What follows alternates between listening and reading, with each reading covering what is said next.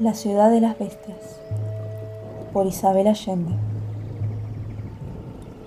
Capítulo 18 Manchas de sangre La doctora Omaira Torres no perdió la calma. Dijo que todo eso era una fantasía de los niños. El calor los había trastornado. Y ordenó al capitán Ariosto que se lo llevara.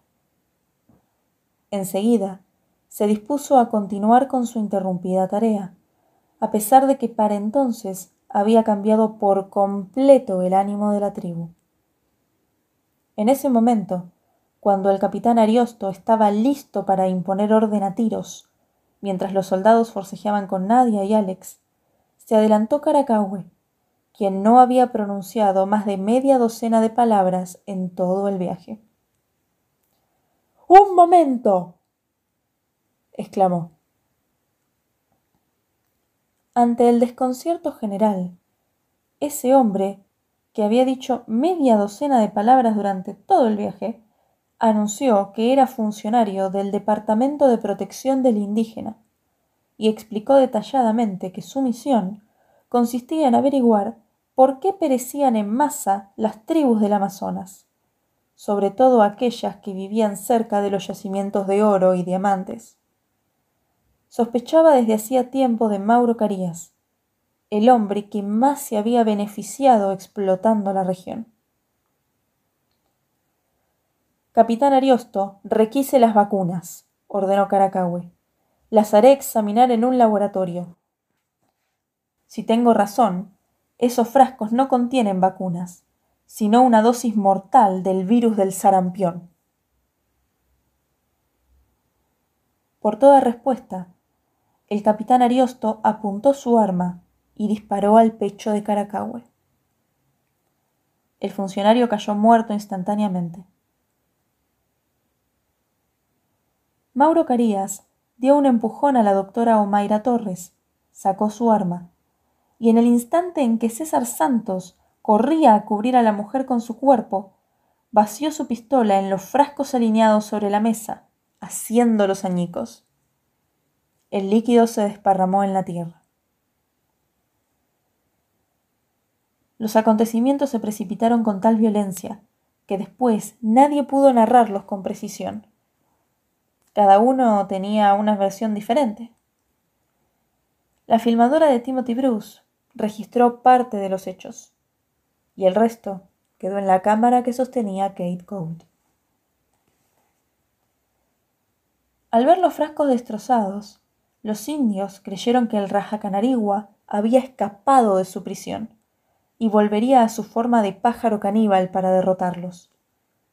Antes que nadie pudiera impedirlo, Tahama lanzó un alarido escalofriante y descargó un garrotazo formidable sobre la cabeza de Mauro Carías, quien se desplomó como un saco en el suelo.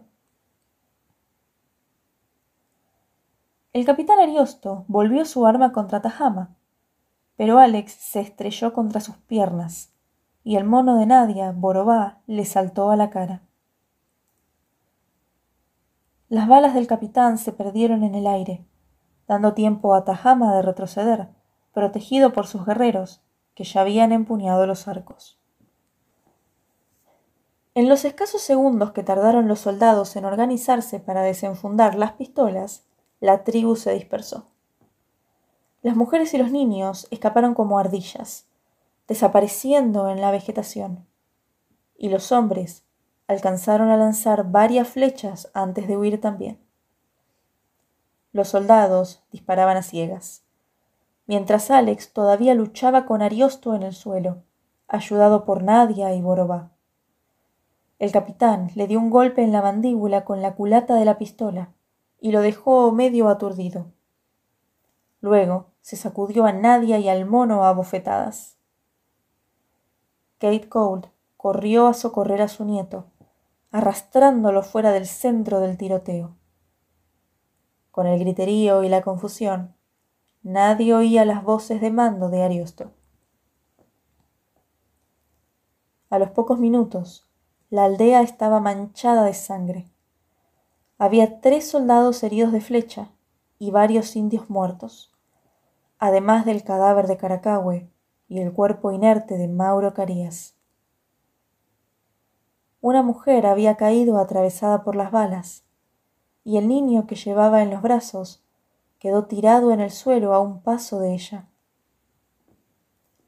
Ludovic Leblanc, quien desde la aparición de la tribu se había mantenido a prudente distancia, parapetado detrás de un árbol, tuvo una reacción inesperada.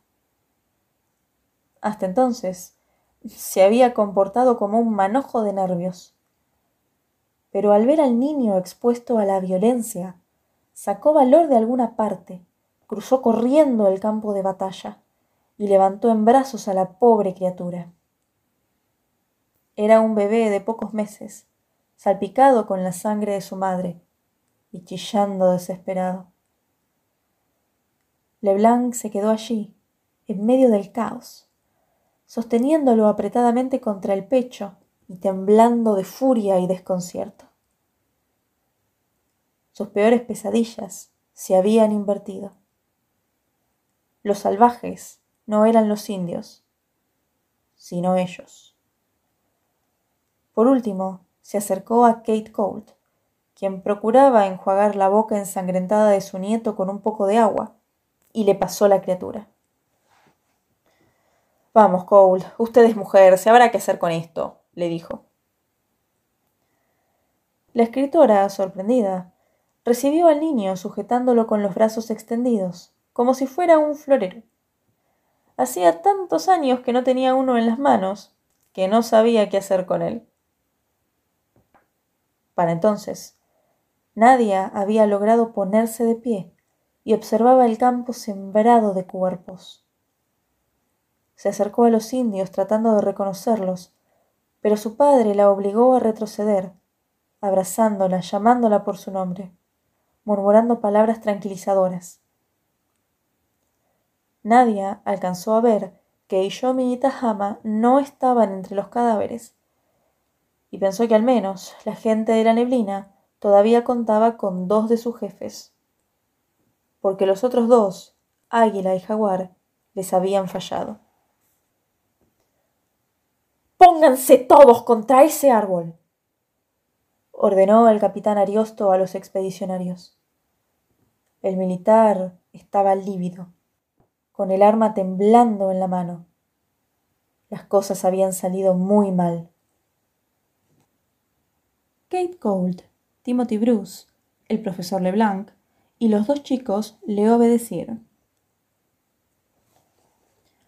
Alex tenía un diente roto, la boca llena de sangre, y todavía estaba atontado por el culatazo en la mandíbula. Nadie parecía en estado de shock, con un grito atascado en el pecho y los ojos fijos en los indios muertos y en los soldados que gemían tirados por el suelo. La doctora Omaira Torres, ajena a todo lo que la rodeaba y bañada en lágrimas, sostenía sobre sus piernas la cabeza de Mauro Carías. Besaba su rostro pidiéndole que no se muriera, que no la dejara, mientras su ropa se empapaba de sangre. Nos íbamos a casar, repetía como una letanía. La doctora es cómplice de Mauro Carías. Se refería a ella cuando dijo que alguien de su confianza viajaría con la expedición. ¿Te acuerdas? Y nosotros acusábamos a Caracahue. Susurró Alex a Nadia, pero ella estaba sumida en el espanto. No podía oírle. El muchacho comprendió que el plan del empresario de exterminar a los indios con una epidemia de sarampión requería la colaboración de la doctora Torres.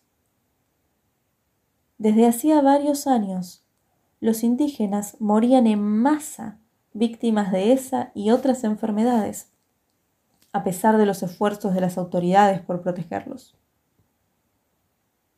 Una vez que estallaba una epidemia, no había nada que hacer porque los indios carecían de defensas. Habían vivido aislados por miles de años y su sistema inmunológico no resistía a los virus de los blancos. Un resfrío común podía matarlos en pocos días. Con mayor razón, otros males más serios. Los médicos que estudiaban el problema no entendían por qué ninguna de las medidas preventivas daba resultados.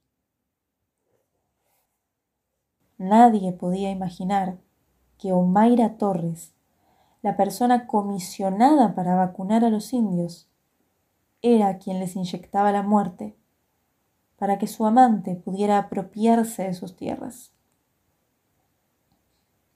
La mujer había eliminado a varias tribus sin levantar sospechas, tal como pretendía hacerlo con la gente de la neblina. ¿Qué le había prometido Carías para que ella cometiera un crimen de tal magnitud? Tal vez no lo había hecho por dinero, sino solo por amor a ese hombre. En cualquier caso, por amor o por codicia, el resultado era el mismo. Centenares de hombres, mujeres y niños asesinados si no es por Nadia Santos, quien vio a Omaira Torres y Mauro Carías besándose, los designios de esa pareja no habrían sido descubiertos. Y gracias a la oportuna intervención de Caracahue, quien lo pagó con su vida, el plan fracasó. Ahora, Alexander Colt entendía el papel que Mauro Carías le había asignado a los miembros de la expedición del International Geographic. Un par de semanas después de ser inoculados con el virus del sarampión, se desataría la epidemia en la tribu y el contagio se extendería a otras aldeas con gran rapidez. Entonces, el atolondrado profesor Ludovic Leblanc atestiguaría ante la prensa mundial que él había estado presente cuando se hizo el primer contacto con la gente de la neblina no se podría acusar a nadie.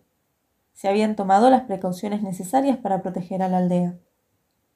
El antropólogo, respaldado por el reportaje de Kate Colt y las fotografías de Timothy Bruce, podría probar que todos los miembros de la tribu habían sido vacunados.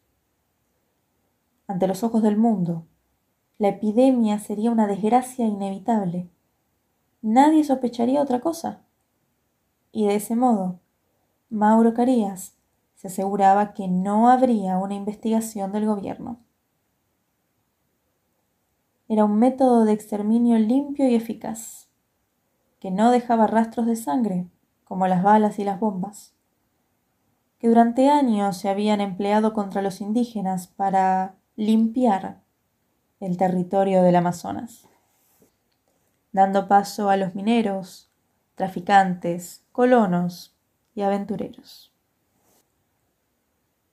Al oír la denuncia de Caracahue, el capitán Ariosto había perdido la cabeza y en un impulso lo mató para proteger a Carías y protegerse a sí mismo.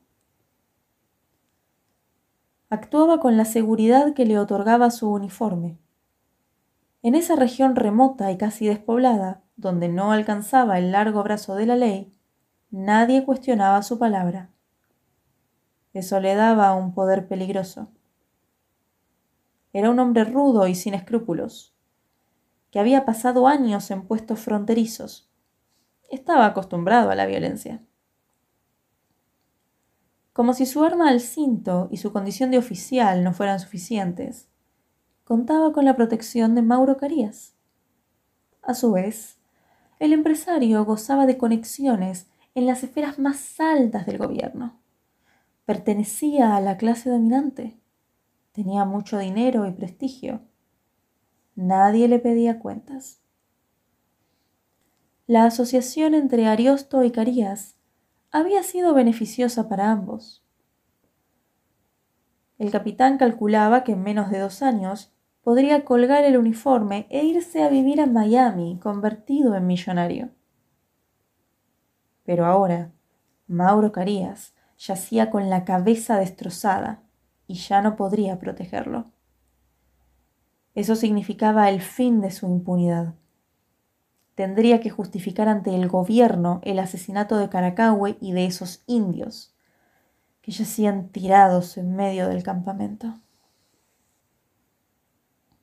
Kate Gold, todavía con el bebé en los brazos, dedujo que su vida y la de los demás expedicionarios, incluyendo los niños, corrían grave peligro porque Ariosto debía evitar a toda costa que se divulgaran los acontecimientos de Tapiraguateri.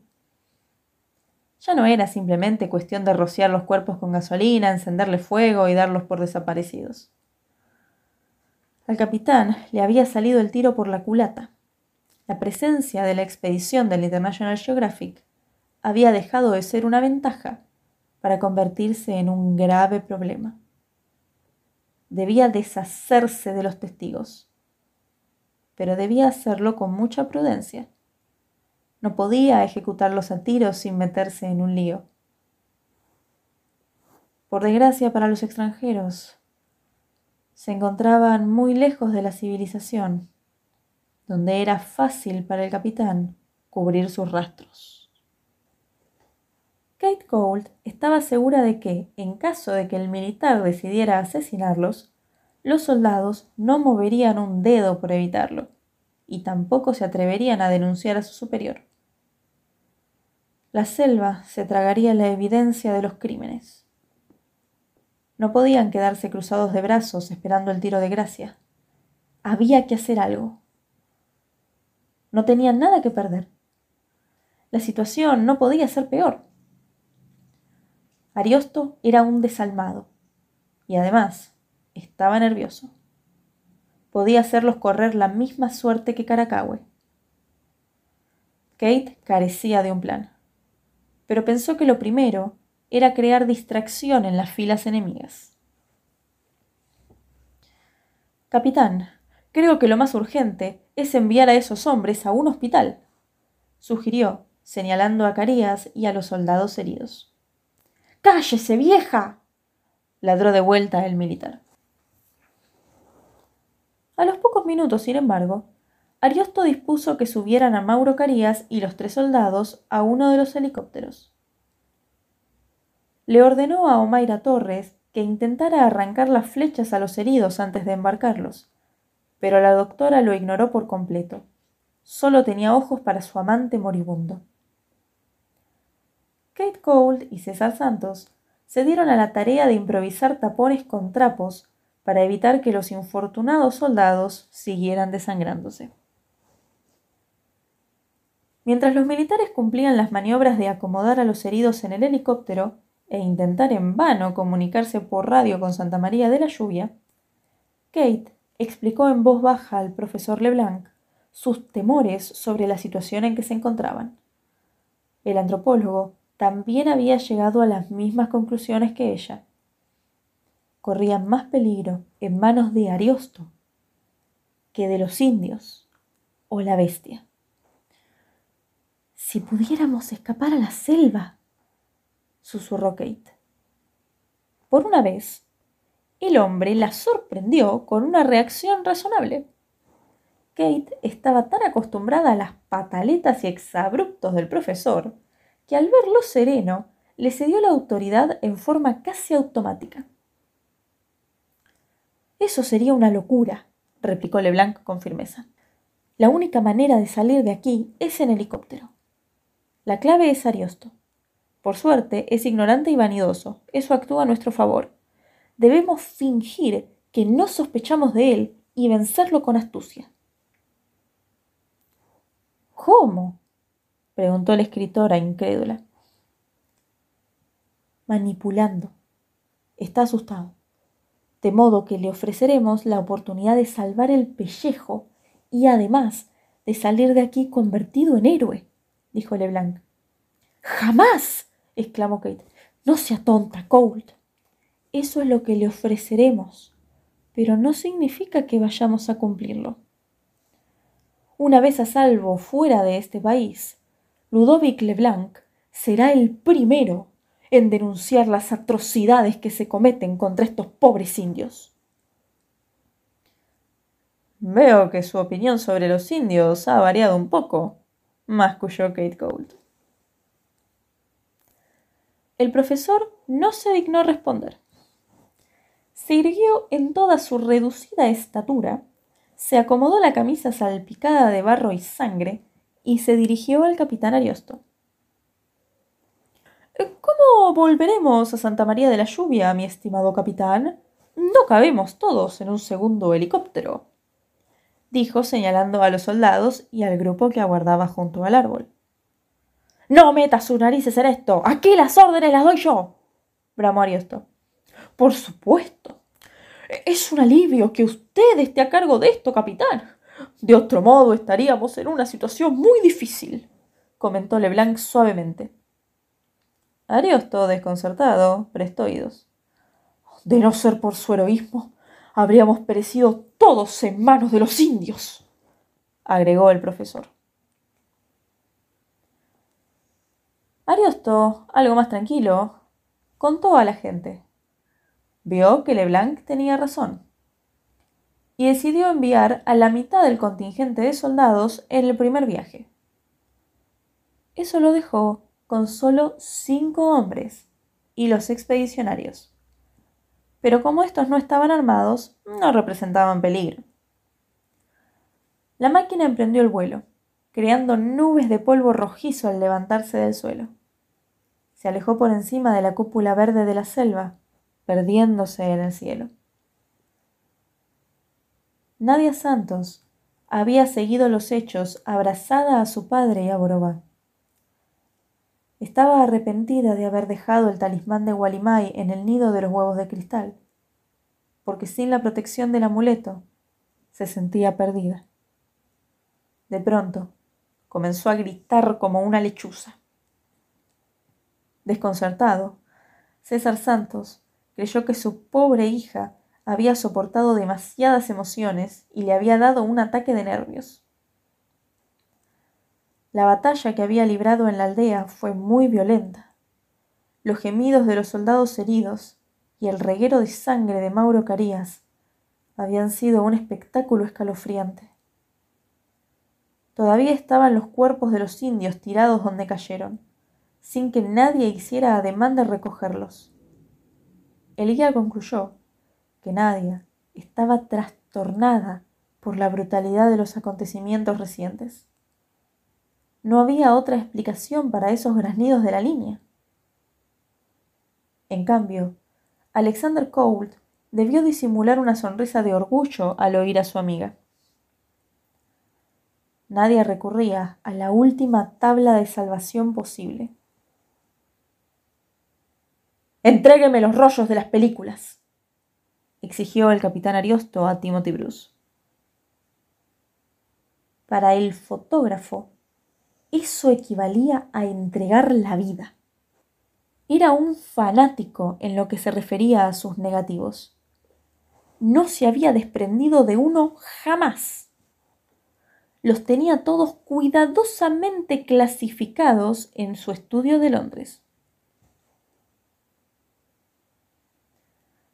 Me parece excelente que tome precauciones para que no se pierdan esos valiosos negativos, capitán Ariosto, intervino Leblanc. Son la prueba de lo que ha pasado aquí, de cómo ese indio atacó al señor Carías, de cómo cayeron sus valientes soldados bajo las flechas, de cómo usted mismo se vio obligado a disparar contra Caracahue.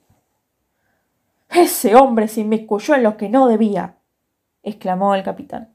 Por supuesto, era un loco. Quiso impedir que la doctora Torres cumpliera con su deber. Sus acusaciones eran dementes.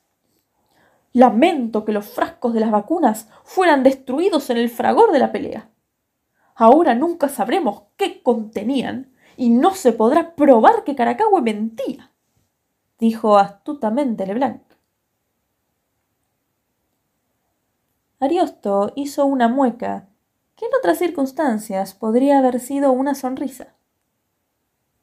Se puso el arma al cinto, postergó el asunto de los negativos y por primera vez dejó de contestar a los gritos. Tal vez esos extranjeros nada sospechaban. eran mucho más imbéciles de lo que él creía, masculló para sus adentros.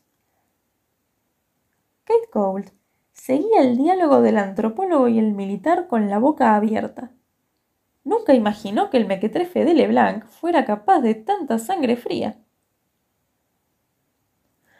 Cállate, Nadia, por favor, rogó César Santos cuando Nadia repitió el grito de lechuza por décima vez. Oh, supongo que pasaremos la noche aquí. Eh, ¿Desea que preparemos algo para la cena, capitán? ofreció Leblanc, amable. El militar los autorizó para hacer comida y circular por el campamento, pero les ordenó que se mantuvieran dentro de un radio de treinta metros, donde él pudiera verlos. Mandó a los soldados a recoger a los indios muertos y ponerlos todos juntos en el mismo sitio. Al día siguiente podrían enterrarlos o quemarlos. Esas horas de la noche le darían tiempo para tomar una decisión respecto a los extranjeros. Santos y su hija podían desaparecer sin que nadie hiciera preguntas, pero con los otros había que tomar precauciones. Ludovic Leblanc era una celebridad, y la vieja y el chico eran americanos. En su experiencia, cuando algo sucedía a un americano, siempre había una investigación. Esos gringos arrogantes se creían dueños del mundo. Aunque el profesor Leblanc había sido el de la idea, fueron César Santos y Timothy Bruce quienes prepararon la cena, porque el antropólogo era incapaz de hervir un huevo. Kate Cole se disculpó explicando que solo sabía hacer albóndigas, y allí no contaba con los ingredientes. Además, estaba muy ocupada tratando de alimentar al bebé a cucharaditas con una solución de agua y leche condensada. Entretanto, Nadia se sentó a otear la espesura, repitiendo el grito de la lechuza de vez en cuando. A una discreta orden suya, Borobá se soltó de sus brazos y corrió a perderse en el bosque. Una media hora después, el capitán Ariosto se acordó de los rollos de película y obligó a Timothy Bruce a entregárselos, con el pretexto que Leblanc le había dado. En sus manos estarían más seguros. Fue inútil que el fotógrafo inglés alegara y hasta intentara sobornarlo. El militar se mantuvo firme. Comieron por turnos, mientras los soldados vigilaban. Y luego, Ariosto mandó a los expedicionarios a dormir en las tiendas donde estarían algo más protegidos en caso de ataque, como dijo, aunque la verdadera razón era que así podía controlarlos mejor. Nadia y Kate, con el bebé, ocuparon una de las tiendas. Ludovic Leblanc, César Santos y Timothy Bruce la otra. El capitán no olvidaba cómo Alex lo embistió y le había tomado un odio ciego. Por culpa de esos chiquillos, especialmente del maldito muchacho americano, él estaba metido en un tremendo lío. Mauro Carías tenía el cerebro hecho papilla. Los indios habían escapado y sus planes de vivir en Miami, convertido en millonario, peligraban seriamente. Alexander representaba un riesgo para él decidió separarlo de los demás y dio orden de atarlo a un árbol en un extremo del campamento, lejos de las tiendas de los otros miembros del grupo y lejos de las lámparas de petróleo. Kate Cold reclamó furiosa por el tratamiento que recibía su nieto, pero el capitán la hizo callar. Tal vez es mejor así, Kate. Jaguar es muy listo. Seguro que se le ocurrirá la forma de escapar, susurró Nadia. Ariosto piensa matarlo durante la noche, estoy segura, replicó la escritora temblando de rabia. Borobá fue a buscar ayuda, dijo Nadia. ¿Crees que ese monito nos salvará? resopló Kate. Borobá es muy inteligente. Niña, estás mal de la cabeza, exclamó la abuela. Pasaron varias horas sin que nadie durmiera en el campamento, salvo el bebé, agotado de llorar. Kate Colt lo había acomodado sobre un atado de ropa, preguntándose qué haría con esa infortunada criatura. Lo último que deseaba en su vida era hacerse cargo de un huérfano. La escritora se mantenía vigilante, convencida de que en cualquier momento Ariosto podía asesinar primero a su nieto y enseguida a los demás. O tal vez al revés, primero a ellos y luego vengarse de Alex con alguna muerte lenta y horrible. Ese hombre era muy peligroso. Timothy Bruce y César Santos también tenían las orejas pegadas a la tela de su carpa, tratando de adivinar los movimientos de los soldados afuera. El profesor Ludovic Leblanc, en cambio, salió de su carpa con la disculpa de hacer sus necesidades y se quedó conversando con el capitán Ariosto. El antropólogo, consciente de que cada hora transcurrida aumentaba el riesgo para ellos y que convenía tratar de distraer al capitán, lo invitó a una partida de naipes y a compartir una botella de vodka facilitada por Kate Cold. No trate de embriagarme, profesor, le advirtió Ariosto, pero llenó su vaso. ¿Cómo se le ocurre, capitán? Un trago de vodka no le hace mella a un hombre como usted. La noche es larga, bien podemos divertirnos un poco, replicó Leblanc.